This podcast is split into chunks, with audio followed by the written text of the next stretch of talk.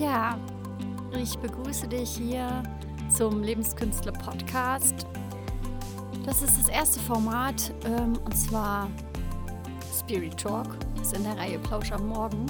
Und es liegt mir schon länger irgendwie quasi am Herzen, mal ein bisschen ehrlicher und offener über das Thema Spiritualität zu sprechen und auch darüber zu sprechen, wie wende ich das eigentlich für mich an was mache ich, wenn ich zum Beispiel eine schamanische Session anbiete? Was genau kann man sich da eigentlich darunter vorstellen? Warum habe ich für mich den Begriff Schamanin eigentlich ausgewählt?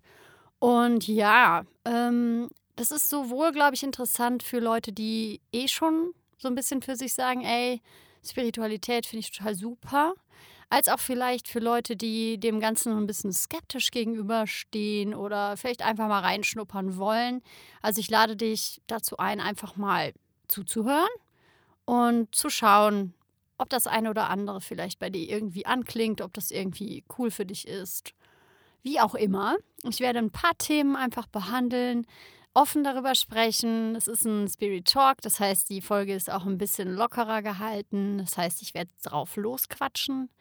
Und ich hoffe einfach, dass ich einfach dich oder irgendwen halt da draußen damit erreiche, dass vielleicht irgendwie ein bisschen was mehr aufgeht, ein Licht aufgehen kann für diesen Weg oder vielleicht auch einfach so ein paar Fragezeichen irgendwie sich auflösen dürfen. Ja, also ich fange direkt einfach damit an, ähm, was genau für mich eigentlich bedeutet, schamanisch zu arbeiten, beziehungsweise das anzubieten. Und ich habe ja auch ein Angebot auf meiner Seite. Es ist die schamanische Schauspielarbeit. Das mache ich mit der Julia Kels zusammen, ähm, dass wir da auch Workshops anbieten werden und auch einfach mit Schauspielern an schwierigen Rollen, explizit schwierigen Rollen arbeiten. Und für mich bedeutet schamanisch halt einfach sehr naturverbunden durch die Welt zu gehen und alles halt quasi nicht getrennt voneinander zu sehen und auch einfach auf Symbolebene. Das bedeutet Symbolebene, damit meine ich, dass ich quasi nicht ähm, so doll vom Verstand hergehend Dinge betrachte, sondern einfach von ihrer Form, von der Wirkung, von dem, was das aussagt auf Symbolebene. Das ist gar nicht so einfach zu erklären merke ich gerade. Ähm, also erstmal ist es wichtig, häufig zu meditieren und häufig zu merken, wie bin ich heute drauf? Was ist mein Gefühl? Was vermische ich da vielleicht gerade von mir, was mit der Sache gar nichts zu tun hat? Das ist halt, finde ich, glaube ich, sogar das Wichtigste, dass man einfach immer mehr lernt, dass man sich unterschiedlich fühlt, dass man in einer Tagesform einfach ist, dass wir Frauen auch einfach im Zyklus uns immer wieder anders fühlen und dass man da halt einfach irgendwann lernt, okay, nee, das ist jetzt gerade meins. Und das ist gerade wirklich irgendwie das, was sich zeigt. Weil das ist, glaube ich, am Anfang das, wo wir am meisten Angst vor haben, dass sich unsere Fantasie und das, was wir irgendwie gerade selber als Themen haben, vielleicht da reinmischen könnte. Und manchmal ist es auch wirklich so, dass der Verstand ähm, sowas sagen könnte wie, ja, das ist jetzt aber sehr einfach. Also oft sind die Dinge gar nicht so schwierig und sie sind oft sehr offensichtlich. Mal ein Beispiel, wirklich ein ganz simples Beispiel ähm, aus der Geomantie. Das ist jetzt nochmal ein anderer Begriff, den ich aufmache. Ist auch wunderbar erklärt von der Inga Veit, meiner Ausbilderin auf dem Lebenskünstlerkanal. Schau es dir gerne an. Ich gehe jetzt nicht so doll in die Tiefe mit diesem Thema. Ist aber auch eine schamanische Methode für mich.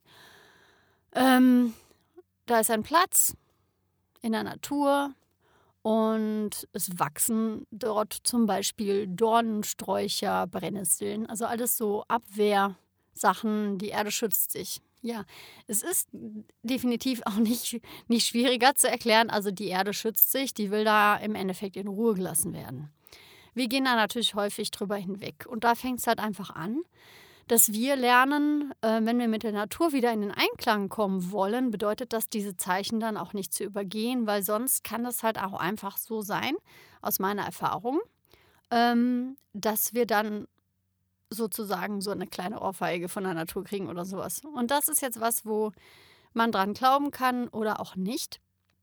Das stelle ich natürlich jedem frei. Es kann ja auch sein, dass das alles Quatsch ist, was ich hier erzähle. Nur für mich hat es sich halt einfach als wahr bewährt und mich hat das auch im wahrsten Sinne des Wortes schon sehr oft gerettet. Und ich glaube auch, dass ich ähm, einfach so ein Urvertrauen bei mir einfach durch die Art zu sein und ähm, zu arbeiten entwickeln durfte.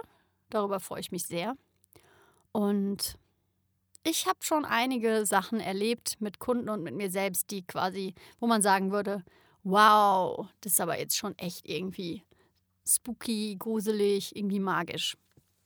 Und ja, es kann sein, dass es alles nicht stimmt. Nur die Frage ist ja auch, ist das jetzt so wichtig? Also wenn es doch funktioniert und niemand zu Schaden kommt, ist es doch auch egal, ehrlich gesagt, oder? also es ist ja auch einfach so, egal ob man jetzt ähm, Glaubenssätze und negative Bilder im Kopf hat zum Thema Spiritualität oder von mir aus auch Esoterik. Esoterik ist super oft. Da wird irgendwas über irgendwas Spirituelles geschrieben und dann kommt meistens der erste Satz, ich will das jetzt nicht so esoterisch rüberkommen lassen. Esoterik ist ein Begriff, der für die meisten Leute eher negativ gepolt wurde. Nicht für alle, für viele. Die Frage ist immer, mh, hm, muss das so sein? Also im Endeffekt ist ja alles, was wir benutzen, was wir tun können, ähm, immer in der Hand von demjenigen, der es benutzt. Es ist dann alles, es sind Werkzeuge, wie man so schön sagt. Ne? Du kannst mit einem Hammer einen Nagel in die Wand hauen oder jemanden erschlagen. Und so ist es mit allem eigentlich. Ich finde die Haltung, ähm, spirituell zu arbeiten sogar, also auch als Dienstleistung etwas anzubieten, da ist die Haltung wirklich wichtig, sich nicht einzumischen. Also im Sinne von sich einfach zur Verfügung zu stellen, zu schauen, was kommt. Und das dann auch wirklich loszulassen. Also einfach in diese Haltung ranzugehen mit, mit Kunden. Der Kunde findet das, was gerade gut für ihn ist, heraus. Ähm, sobald ich irgendwas von mir da reinmische, kann das auch echt nach hinten losgehen. Und deshalb ist es auch etwas, wo ähm, natürlich viel der Mensch einfach in Verantwortung gezogen wird, sich selbst, das Ego, den, ja, also so zu arbeiten, ohne dass man um, also jetzt muss ich wirklich die Worte suchen, das ist ganz interessant.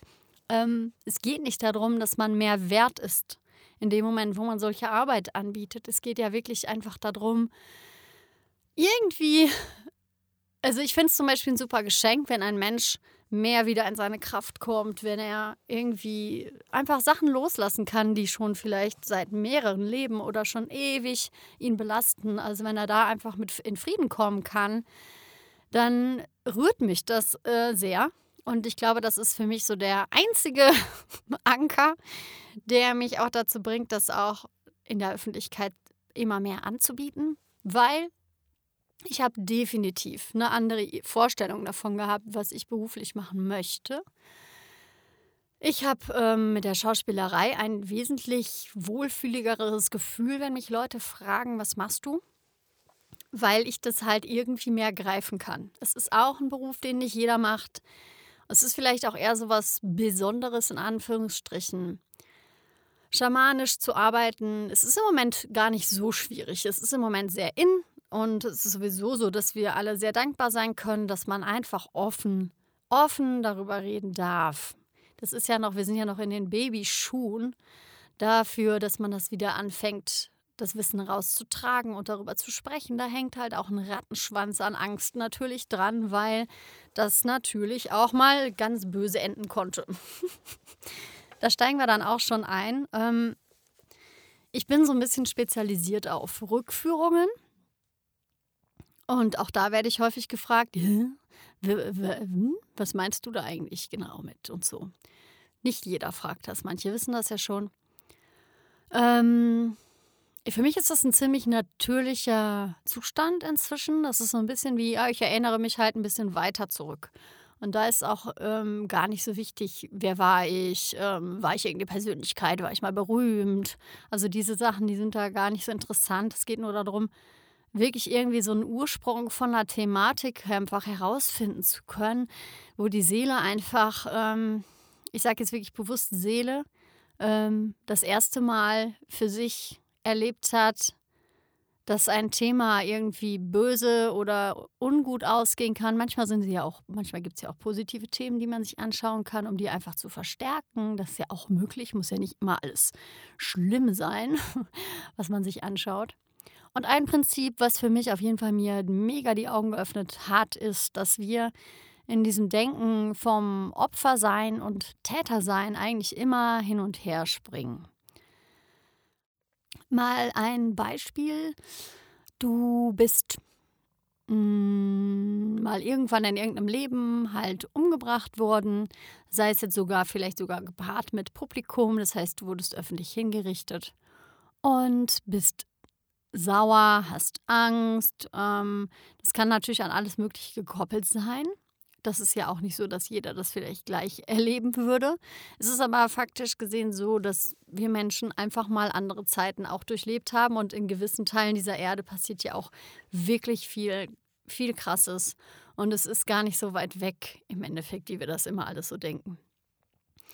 Ja, und dann bist du jetzt wieder hier und bist irgendwie sauer und vielleicht hast du sogar auch äh, irgendwie wieder eine Begegnung mit jemandem, der da für dich auf der Schuldposition, also vielleicht hat dich jemand verraten oder irgendetwas hängt mit irgendwem zusammen und du triffst diese Person wieder und du ähm, zahlst es dieser Person heim.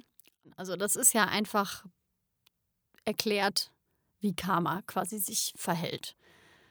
Du hast unter was gelitten, dann zahlst du, also dann ja, gibst es zurück. Dann bist du also Täter. Dann kehrt sich das wieder um, weil die Seele hat dann doch irgendwie wieder ein Schuldgefühl, egal was vorher war. Irgendwie war es ja doch nicht so richtig. Und dann will man das abarbeiten. Und da kann man natürlich, wenn man es zulässt, wenn das reif ist, dann kann man da aussteigen. Das funktioniert über Vergebungsarbeit. Und Vergebungsarbeit ist immer ein bisschen tricky, weil ähm, das nicht so einfach ist, wie sich das anhört. Man kann natürlich sagen, ja, ja, ja, ich vergebe dir, ja, ich vergebe mir. Vergebung sich selbst gegenüber ist übrigens aus meiner Erfahrung noch das Härteste. Ähm, weil man immer irgendwie doch in Frage stellt, ob man was hätte anders machen können. Vor allem bei Täterrückführungen. Oh je, ich war ja so schlecht. Es ist natürlich einfach alles schon gewesen.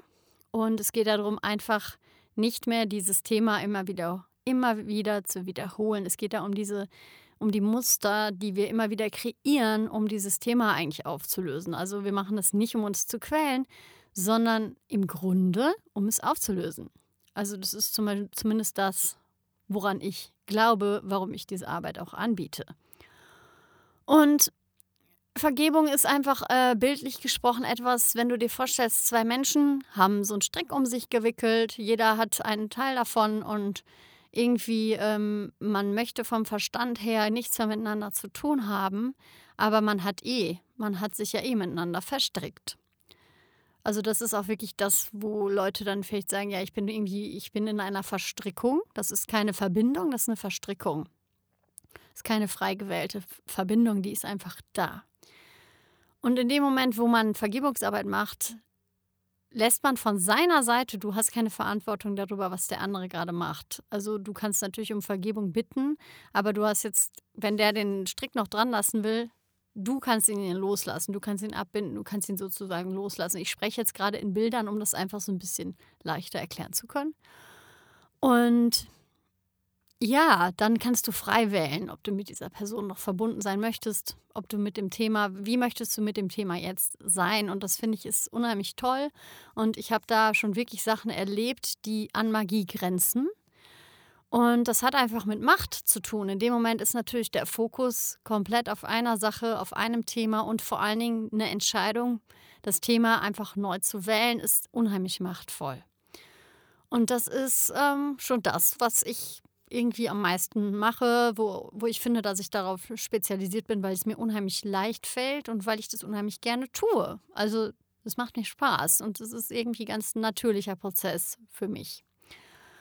Schamanische Schauspielarbeit, um da jetzt auch nochmal drauf zu kommen, da werde ich auch oft gefragt, so was ist denn das? Also es gibt zum einen das Workshop-Modul, wo wir einfach Übungen weitergeben, die jeder einfach so für sich machen kann. Das hat dann aber auch nochmal einen Zugang, der ein bisschen mehr ähm, aus einem heraus entsteht, also quasi wirklich eine Trennung aufzubauen. Was bin ich? Was ist der Charakter? Und da wirklich sauber zu arbeiten, dass man wirklich in dem Moment, wo man der Charakter ist, ganz der Charakter ist. Und dann aber auch, wenn die Probe vorbei ist, wenn man nicht mehr der Charakter sein soll, das auch wieder sauber zu trennen. Und da gibt es einfach ein paar wundervolle Übungen. Aus, aus verschiedenen Bereichen haben wir da was zusammengestellt. Und das gibt einfach mehr, mehr Wumms. Also ich kann das gar nicht anders beschreiben, aber du kommst über den Verstand auch auf andere Ideen, als wenn du das einfach sprudeln lässt, also kommen lässt. Also wir sagen immer, die Rolle wirklich einzuladen die Rolle einzuladen und nicht ähm, sich einzumischen in diesem Kennenlernprozess. So wie wenn man eigentlich einen Menschen wirklich kennenlernt. Und schamanisch dann nochmal gezielter daran zu arbeiten, ist in Einzelsessions im Endeffekt am wirkungsvollsten, weil dann geht es dann wieder darum, was verbinde ich mit der Rolle, was meine Seele schon kennt, wo die Seele vielleicht einfach Angst davor hat und warum ist der Zugang sozusagen blockiert. Ähm, und da geht es nicht darum, nur herauszufinden, ja, warum war das jetzt so, sondern wirklich ähm, das zu klären, also das im besten Fall zu lösen und somit einen Probenprozess einfach leichter vonstatten gehen lassen zu können. Das kann halt sich äußern, dass man ähm, normalerweise immer total zuverlässig probt und vorbereitet ist und so und bei irgendeiner Rolle hakt es. Also man hat das Gefühl, äh, irgendwie immer alles andere vorzuschieben und äh, irgendwie ist alles andere wichtig. Man lernt noch nicht mal den Text und wenn man ihn lernt, dann bleibt er nicht drin oder man kriegt sich andauernd mit dem Regisseur in die Haare, weil äh, er findet, die Rolle ist ganz anders, als du es ihm anbietest und du willst partout das nicht so machen, wie er dir das sagt, obwohl es vielleicht genau das Naheliegende wäre. Sind mal so Beispiele. Das muss jetzt auch nicht immer so der Fall sein. Es kann ja natürlich auch sein, dass du mit dem Regisseur einfach ein Thema hast. Das ist ja auch nicht auszuschließen. Und es ist auch nicht immer so, dass wir da irgendwie mit jeder Rolle, die wir kriegen, Karma haben. Also ich würde da jetzt auch nicht sagen, äh, ja, mach das immer und das ist immer notwendig. Ich sage hier wirklich die Rollen, wo sich das zeigt, dass das irgendwie total hart ist. Also dass es auch anstrengend ist, von vorne bis hinten und das normalerweise bei denen nicht so ist. Also da muss man auch immer einfach ehrlich zu sich sein. Ähm, manche haben ja auch generell ein Muster dass sie irgendwie in so Prozessen sich wahnsinnig anstrengen. Vielleicht ist es aber auch einfach wirklich äh, ein Glaubenssatz. Also muss man gar nicht immer unbedingt auf dieser Ebene dann sich alles immer angucken. Ich finde, man kann es auch schnell übertreiben und sich auch schnell einfach in so einem Prozess in so einem Prozess halten, so prozessverliebt sein, kann man sich auch schnell austricksen und irgendwie nicht loslegen müssen. Ja, das sind einfach so Sachen, die äh, finde ich total cool, weil die einfach gut funktionieren und weil die Spaß machen. Und auch wenn es am Anfang vielleicht gruselig und abgespaced und komisch klingt, es ist im Endeffekt total einfach. Also es ist immer so, dass am Ende das dann irgendwie dann doch so, ach, jetzt macht das alles Sinn. Also es kommt meistens was raus, wo das alles irgendwie Sinn macht und dann natürlich der Verstand wieder sich einmischt und sagt, ja, ja, das habe ich bestimmt jetzt auch zusammengereimt, weil das ist ja sehr offensichtlich und das macht, also, ja, ja, das habe ich fantasiert und so. Das ist auch okay. Das ist auch vollkommen okay, dass der Verstand sich dann wieder einschaltet und wir müssen auch nicht immer alles, alles begreifen können. Obwohl es auch wirklich ganz einfach zu erklären ist, weil im Endeffekt natürlich, äh, wenn man jetzt davon ausgeht und daran glaubt, dass wir nicht nur den physischen Körper haben, sondern auch einen feinstofflichen Körper haben und eine Seele haben und die Seele wiedergeboren wird, dann hat die Seele natürlich schon Sachen erlebt. Und ähm, wieso solltest du dich daran dann nicht erinnern können? Ganz einfach eigentlich. so. Ja, ähm, ich werde jetzt nicht mehr so viel erklären. Äh, ich lade einfach dazu ein, dass du mir Fragen schicken kannst, wenn jetzt Fragen kommen, weil äh, ich werde jetzt einfach noch ein paar Sachen sagen, die im Alltag einfach gut funktionieren, ein paar Übungen mit dir teilen, die für mich sich einfach bewährt haben, die ich leicht einzubauen finde, die keine große Zeit beanspruchen und einfach sehr gut tun. Fangen wir mal einfach an mit Ritualen, Morgenritual und Abendritual. Also genauso wie wir morgens und abends die Zähne putzen im besten Fall, kannst du natürlich auch einfach ganz bewusst morgens dich ausrichten auf deinen Tag. Das ist jetzt auch nichts Gott weiß wie Neues. Es ist alles schon mal da gewesen.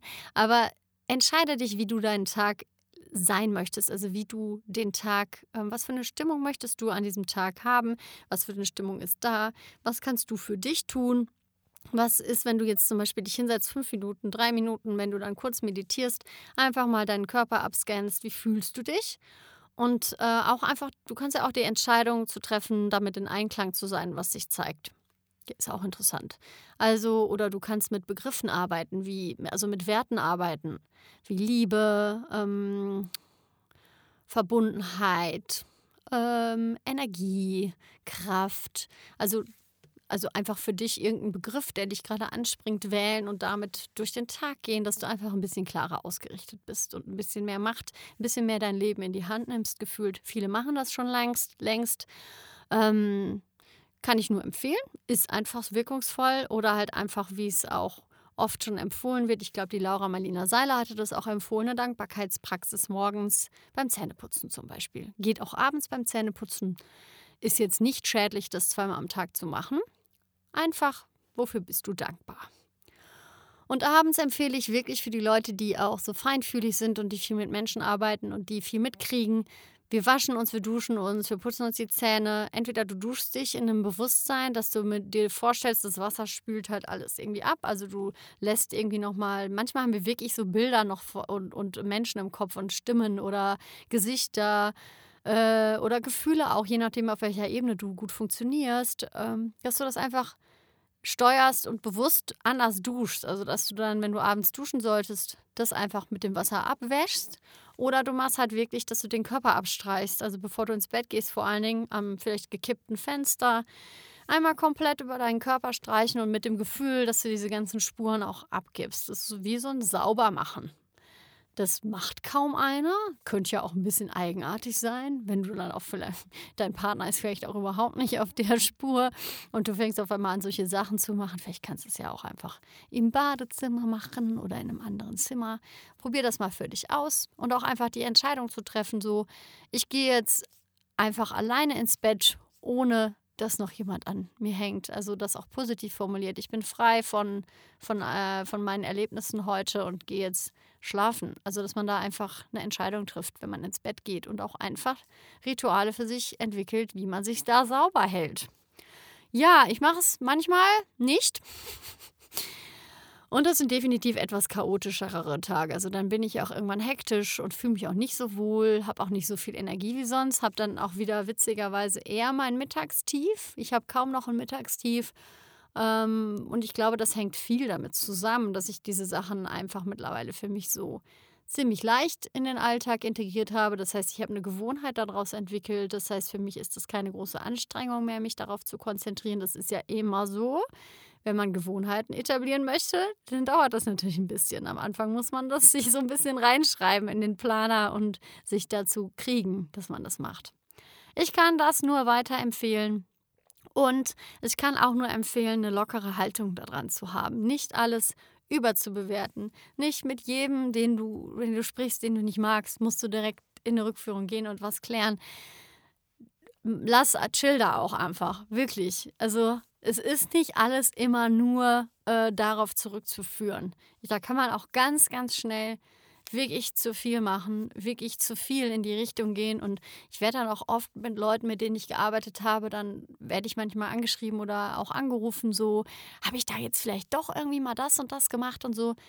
Nein, ich sage wirklich, es ist nicht einfach, lass es auch manchmal einfach so sein. Muss nicht immer in einem Affentempo da durchrauschen und eins nach dem anderen klären und das und das und das und das. Man kann auch ganz schön schnell äh, sich da überfordern.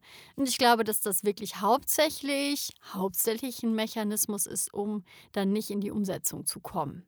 Es ist wirklich so, du kannst auf allen möglichen erdenklichen Weisen Dinge klären. Sei es ein Coaching, eine Therapie, sei es eine Rückführungstherapie, sei es irgendetwas, Yoga, Meditation oder du hast halt einfach was, was auch immer, egal welche Methode du hast in der persönlichen Weiterentwicklung, kann man schnell auch einfach zu viel machen, weil ich finde, das Wichtigste ist klären, während man Dinge tut. Also in, wirklich in der Materie sein, einfach im Alltag sein, auch mit Menschen zusammen sein, die anders denken. Das ist wichtig, weil sonst haben wir ja überhaupt keine anderen Eindrücke mehr. Ich finde es auch total spannend, wenn Leute ganz andere Ansichten haben und ich lade einfach dazu ein, dich da auch zu trauen, mal neugierig zu sein und vor allen Dingen weiter deinen Weg zu gehen. Vergiss nicht, deine Schritte zu machen. Vergiss nicht, einfach damit zu sein, was da gerade ist. Weil sonst kannst du dich weiterentwickeln, weiterentwickeln, weiterentwickeln. Ich lege erst los, wenn ich das geklärt habe. Und dann bin ich ja, fühle ich mich sicher und dann lege ich damit los. Und wenn ich das Thema geklärt habe und ich habe ja bestimmt auch noch ein Thema damit. Ja, irgendwann bist du, dann kommt das andere Thema, dann bist du, denkst du zu alt oder irgendwann ist wirklich einfach vorbei. Und ja, das ist so irgendwie das, was ich euch einfach mal mit auf den Weg geben wollte. Die Folge ist natürlich jetzt auch ein bisschen länger als andere Folgen, die ich hier alleine auf dem Kanal gesprochen habe. Und ja, fühlt sich auf jeden Fall gut an, einfach mal gerade herauszusprechen. Kann ich auch nur weiterempfehlen. Und wenn du Fragen haben solltest, dann schick mir einfach gerne eine E-Mail an lebenskünstler.gmail.com oder genau, ich habe einen neuen Instagram-Kanal eröffnet. Es gibt ja schon den Silke Verheyen-Kanal. Das ist aber jetzt wirklich eher mein Künstlerkanal für die Schauspielsachen. Ich habe jetzt für Lebenskünstler da ganz neu einen Kanal eröffnet. Da werde ich auch immer, wenn ich solche Folgen mache oder wenn ich mal Fragen habe an dich und was dich interessiert, dann kannst du mich da auch super super ähm, kontaktieren, weil ich da jetzt sowieso alles immer mehr darauf lenken werde und immer mehr über dieses Medium mit euch kommuniziere. Und zwar ist einfach Lebenskünstler. Kannst du mich gerne adden, mich anfreunden und mir Fragen stellen. Ja, und des Weiteren wünsche ich dir jetzt einfach ein wunderschönes Wochenende, ganz viel Zeit und Raum für dich, dass du dich gut fühlst, dass du einfach irgendwie, ja, dir eine schöne Zeit machst. Und ich sage bis zur nächsten Folge. Ciao!